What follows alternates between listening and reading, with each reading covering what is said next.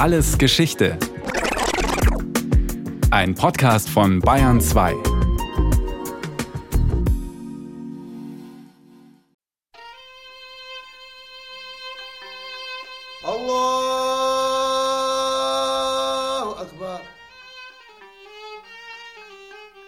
Für einen gläubigen Muslim ist der Begriff Mohammedaner ungefähr so verletzend wie für einen Katholiken der Vorwurf, er bete die Mutter Jesu an. Denn der Muslim, auf Deutsch der Gläubige, liebt und verehrt Mohammed. Aber er käme nie auf die Idee, an ihn zu glauben, wie der Christ an Christus den Erlöser. Ich bin nur ein Mensch wie ihr. So hat sich Mohammed von Anfang an alle Versuche verbeten, ihn zum Heiland zu machen. Überschreitet nicht die Grenzen, indem ihr mich rühmt, wie die Christen es tun, wenn sie Jesus, den Sohn der Maria, rühmen und ihn Gottes Sohn nennen. Ich bin ein Diener des Herrn, also nennt mich so, und Rasul, Gesandter. Bei allem dankbaren Respekt und aller zärtlichen Verehrung bleibt Mohammed für die Muslime ein Mensch. So erlebt ihn auch die Muslima Rabea Müller, die in Köln ein Institut für interreligiöse Pädagogik leitet. Mohammed stellt für mich ein Medium dar, einen Menschen, der in der Lage ist, seine Zweifel an der Gesellschaftsordnung, die bis dato herrschte, deutlich zu machen und sie mit dem, was Gott ihm mitgegeben hat, dann auch verstanden hat, konstruktiv umzusetzen. Für mich ist er einfach das Medium, das Gott sich auserkoren hat und mit dem wir die Möglichkeit bekommen haben, den Koran zu bekommen, an dem wir uns alle orientieren sollen.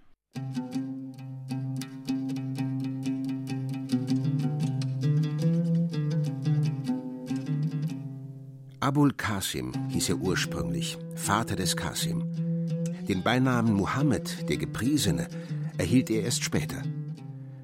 Als Kind einer armen Witwe kam er irgendwann um das Jahr 570 im arabischen Mekka zur Welt.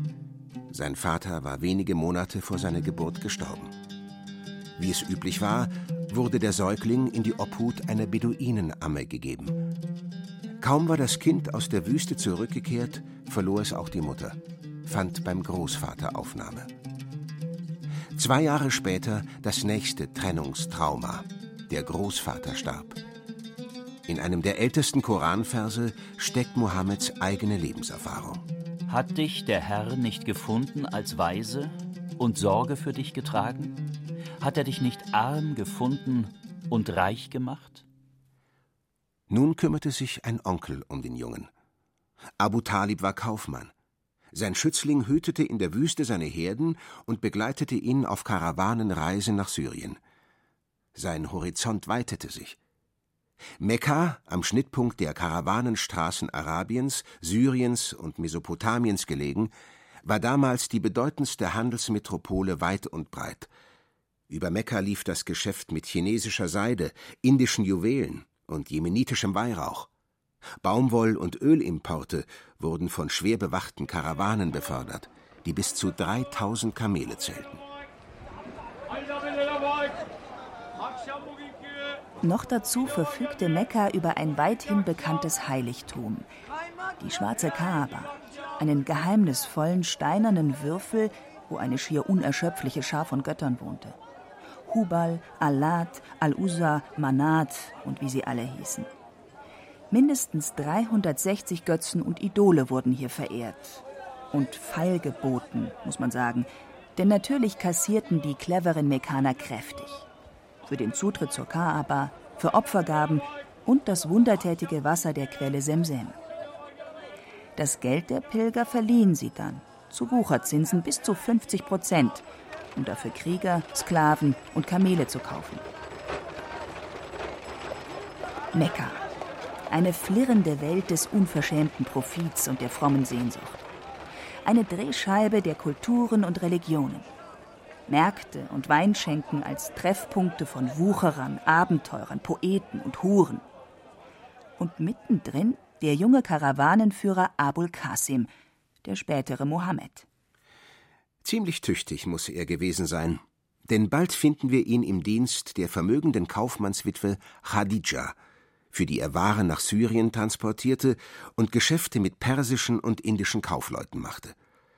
Seine Kollegen in Mekka sollen ihn Al-Amin genannt haben, den Vertrauenswürdigen, den Ehrenmann, was freilich in diesem Dorado der Profitzucht und der üblen Tricks nicht unbedingt ein Ausdruck von Respekt gewesen sein muss. Khadija jedenfalls schätzte seine gerade Art. Sie heiratete den erheblich jüngeren Mann. Nach den Quellen war es eine Liebesheirat und eine sehr glückliche Ehe. Mohammed, wie man ihn jetzt bald nennen wird, ist etwa 40 Jahre alt und ein angesehener Kaufmann, als sein Leben in eine Krise gerät. Prestige in der Geschäftswelt und ein harmonisches Zuhause genügen ihm nicht mehr. Er leidet an der Unbarmherzigkeit einer Konsumgesellschaft, die ihren Luxus mit Ausbeutung und Betrug erkauft. Die hohle Religiosität in Mekka stößt ihn ab. Er vermisst eine lebendige Beziehung zur Gottheit. Man beschränkt sich auf oberflächliche Riten und huldigt einem finsteren Dämonenglauben. Ist es nicht eine üble Erfindung, wenn die Mekkaner sagen, Allah habe Kinder gezeugt? Lob und Preis sei ihm allein, und fern von ihm alles, was sie ihm andichten. Ich werde nie das verehren, was ihr verehrt. Er zieht sich in die Einsamkeit zurück, um zu meditieren und den Sinn von allem zu finden. In einer Gebirgshöhle, die später Gahira heißen wird, Grotte des Forschens, erlebt er um das Jahr 612, was der Islam die Nacht des Schicksals nennt. Diese herrliche Nacht ist besser als tausend Monde. In ihr steigen die Engel herab und der Geist auf ihres Herrn Geheiß mit der Ganzheit des Wortes. Friede währt bis zum Anbruch der Morgenröte.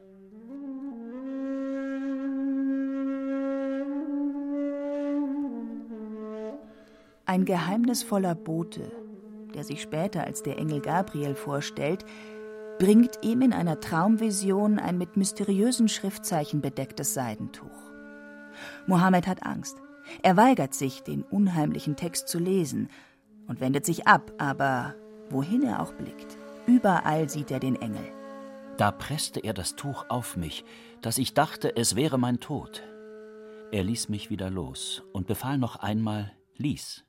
Lies im Namen deines Herrn, der den Menschen erschuf aus geronnenem Blut. Lies, denn dein Herr ist der Allgütige, der die Menschen lehrte, was sie nicht wussten. Ich aber erwachte, und es war mir, als wären mir die Worte ins Herz geschrieben. Diese Laylatul Qadr, die Nacht des Schicksals, ist ja die Nacht, in der nach islamischer Tradition die erste Offenbarung gemacht wurde. Und das ist natürlich eine ganz besondere Nacht.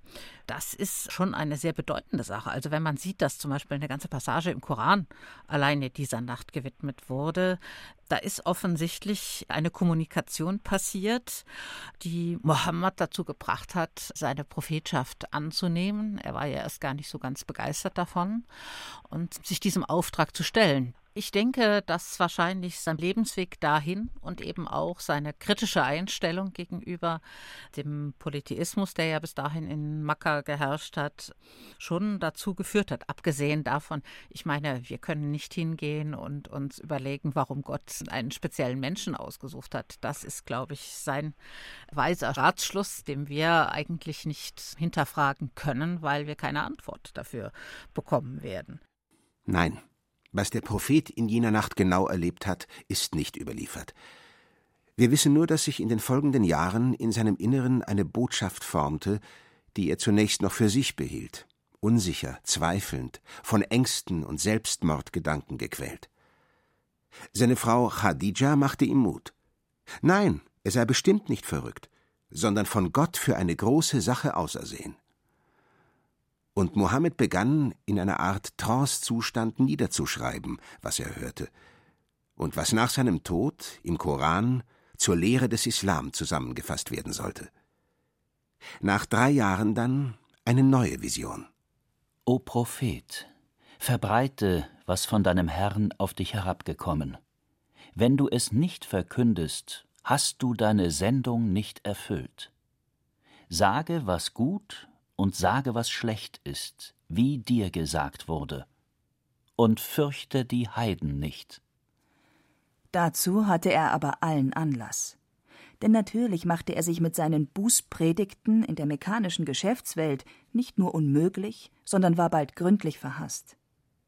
Es war ja nicht bloß irgendeine neue religiöse Theorie, dass man nur noch an einen einzigen Gott glauben und geschwisterlich miteinander umgehen sollte und dass Gottes Gericht nahe bevorstand. Mekka war eine Stadt, die vom Polytheismus gelebt hat, von den Pilgererzuflüssen. Und wenn man dann plötzlich kommt und erzählt etwas, dass es nur einen Gott gibt und damit im Grunde genommen alle anderen Götter nach draußen verbannt, dann ist das eine Existenzfrage.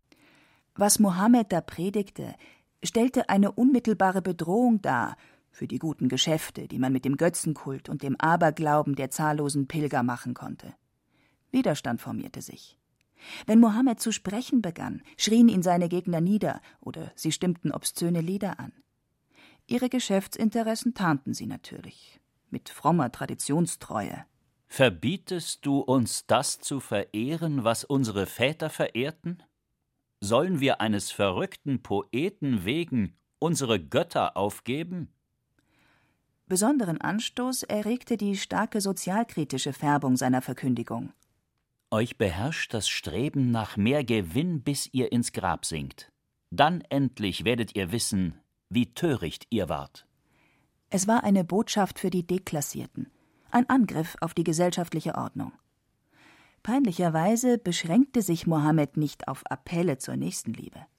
Er forderte ganz konkret mehr Rechte für Frauen. Er kritisierte die Praxis, Sklavinnen zur Prostitution zu zwingen und sich an Witwen und Waisen zu bereichern. Dafür verleumdete man ihn als Scharlatan und Besessenen.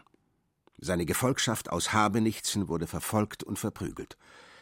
Ein schwarzer Sklave musste mit einem Felsbrocken auf der Brust stundenlang in der sengenden Sonne schmachten, weil er nur an einen Gott glauben wollte. Eine alte Frau durchbohrte man mit Speeren.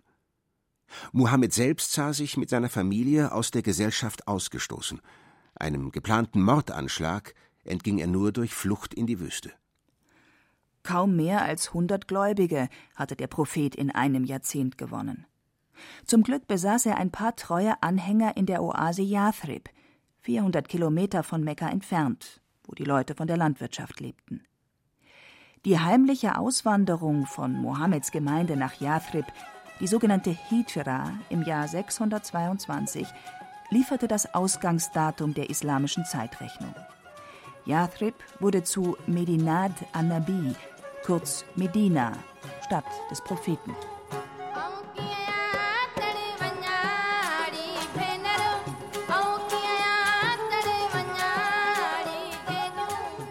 Hier in Medina vollzog die Gemeinde der Muslime den endgültigen Bruch mit der Vergangenheit.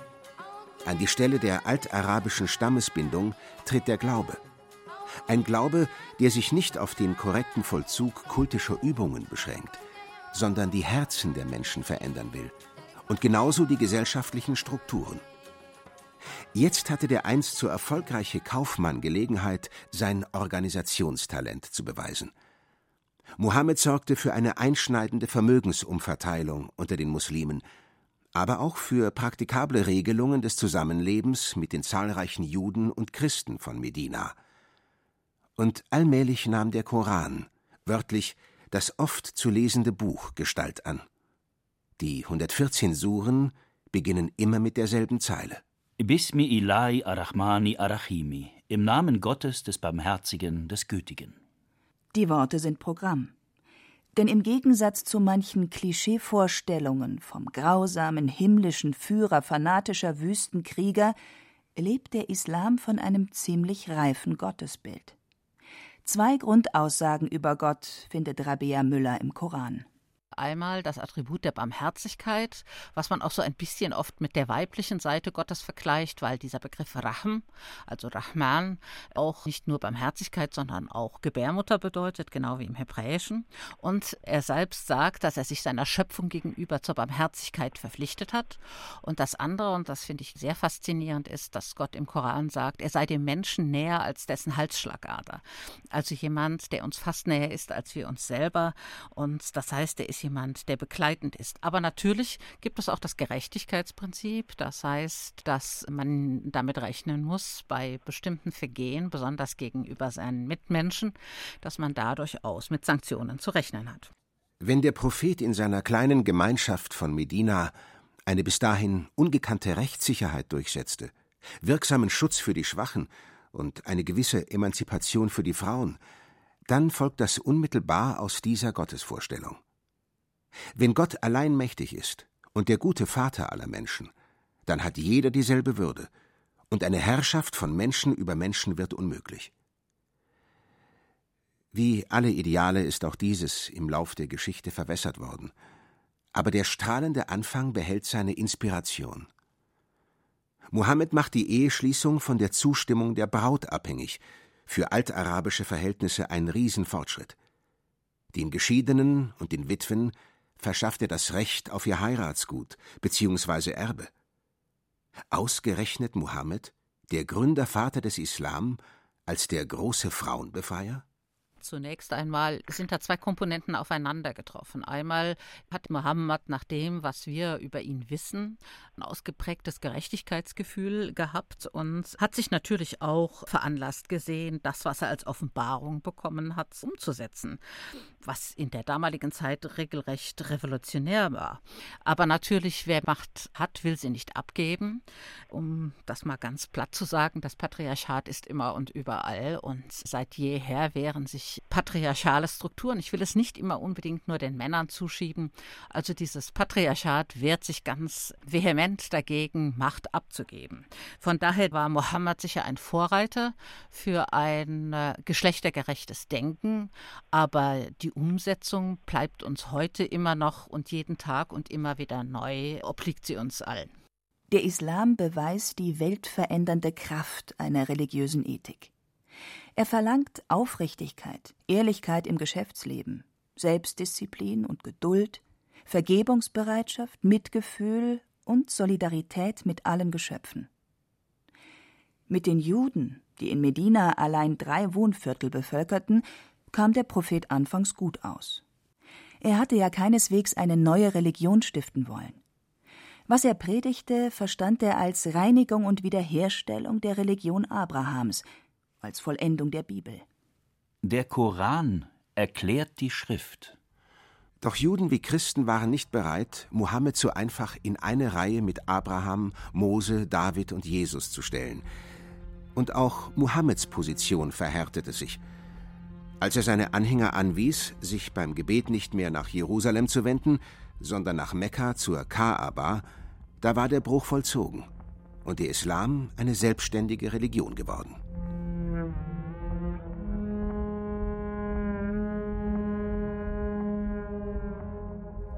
Die Leute des Buches, wie der Koran Christen und Juden durchaus respektvoll nennt, bekamen in der Folgezeit jene Eroberermentalität zu spüren, die der Islam zunehmend entwickelte. Es begann mit Raubzügen im kleineren Format. Überfälle auf Karawanen waren unter Beduinenstämmen immer eine völlig normale Art gewesen, sich in Notzeiten den Lebensunterhalt zu beschaffen. Jetzt aber kam das Bewusstsein einer historischen Mission hinzu – die Muslime fühlten sich berufen, Arabien von der Vielgötterei zu reinigen. In den nächsten Jahren kam es zu rund 100 kleineren und größeren Schlachten. Der Prophet selbst wurde dabei verwundet. Im Jahre 630 zog er im Triumph in seiner Vaterstadt Mekka ein und warf sämtliche Götzenbilder aus der Kaaba. Die Juden hatte Mohammed zu diesem Zeitpunkt bereits vollständig aus Medina vertrieben. Trauriger Schlusspunkt war ein Massaker an 600 Juden gewesen, die Mohammeds Gegner unterstützt hatten. Nun ging der Prophet auch spürbar auf Distanz zu den Christen. Er warf ihnen vor, an drei Götter zu glauben, womit er das Dogma von der Dreifaltigkeit sehr eigenwillig interpretierte. Andererseits bewahrte er Jesus zeitlebens seine Sympathie. Überhaupt hält der ursprüngliche Islam eisern an einem grundsätzlichen Pluralismus der Religionen fest. Torah, Evangelium und Koran sind verschiedene Wege zu Gott, der immer größer ist als alle menschlichen Versuche, ihn zu erreichen. Kein konfessionelles System kann über ihn verfügen. Zitat aus dem Koran Was streitet ihr mit uns über Gott, wo er unser Herr und euer Herr ist? Wir haben unsere Werke und ihr habt eure Werke zu verantworten. Wenn es Allah nur gewollt hätte, so hätte er euch allen nur einen Glauben gegeben. So aber will er euch prüfen in dem, was euch geworden. Wetteifert daher in guten Werken, denn zu Allah werdet ihr alle heimkehren, und dann wird er euch aufklären über das, worüber ihr uneinig wart. Fruchtbare Konkurrenz statt blutiger Kreuzzüge? In der Theorie ein erstaunliches Programm religiöser Toleranz für das siebte Jahrhundert unserer Zeitrechnung. Der Dschihad, der berüchtigte heilige Krieg, bedeutet nach Ansicht maßgeblicher Koranexperten zunächst einmal nicht den bewaffneten Kampf gegen die Nichtmuslime, sondern die entschlossene Auseinandersetzung mit dem Bösen in der Gesellschaft und mit den schlechten Eigenschaften im eigenen Innern. Ein Muslim, der ein Terrorist ist, müsste mal sein Muslimsein überdenken und tatsächlich sich überlegen, ob er das eine mit dem anderen wirklich vereinbaren kann. Ich halte das nicht für vereinbar, weil bestimmte Dinge, die im Koran stehen, sind natürlich in einem bestimmten historischen Kontext gebunden, während es andere generalisierende Verse gibt, die eben genau dieses friedliche Miteinander, dieses Frieden machen und dass das mehr ist als Abwesenheit von Gewalt und die Gewaltvermeidung tatsächlich hervorheben. Mohammed sprach Recht, vermittelte in Streitigkeiten, predigte regelmäßig in der Moschee. Sein armer Lebensstil überzeugte auch weltanschauliche Gegner. Der gefeierte Führer der religiösen Revolution flickte seine Sandalen selbst und schlief auf einem alten Mantel.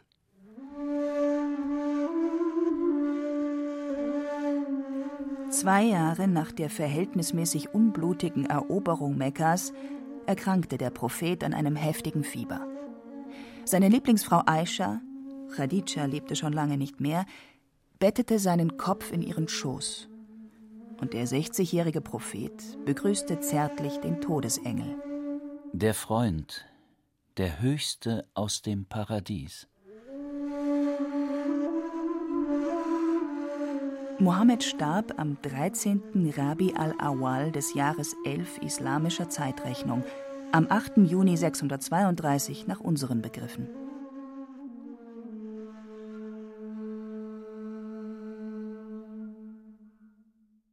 Das war Alles Geschichte, History von Radio Wissen aus der Staffel Anfänge des Islam. Diesmal mit der Folge Der Prophet Mohammed von Christian Feldmann. Gesprochen haben Hemmer Michel, Christoph Jablonka und Detlef Kügo. In der Technik war Roland Böhm, Regie Axel Wostri, Redaktion Bernhard Kastner. Und von uns gibt's natürlich noch viel mehr. Wenn Sie nichts mehr verpassen wollen, abonnieren Sie den Podcast Alles Geschichte, History von Radio Wissen unter bayern2.de slash allesgeschichte und überall, wo es Podcasts gibt.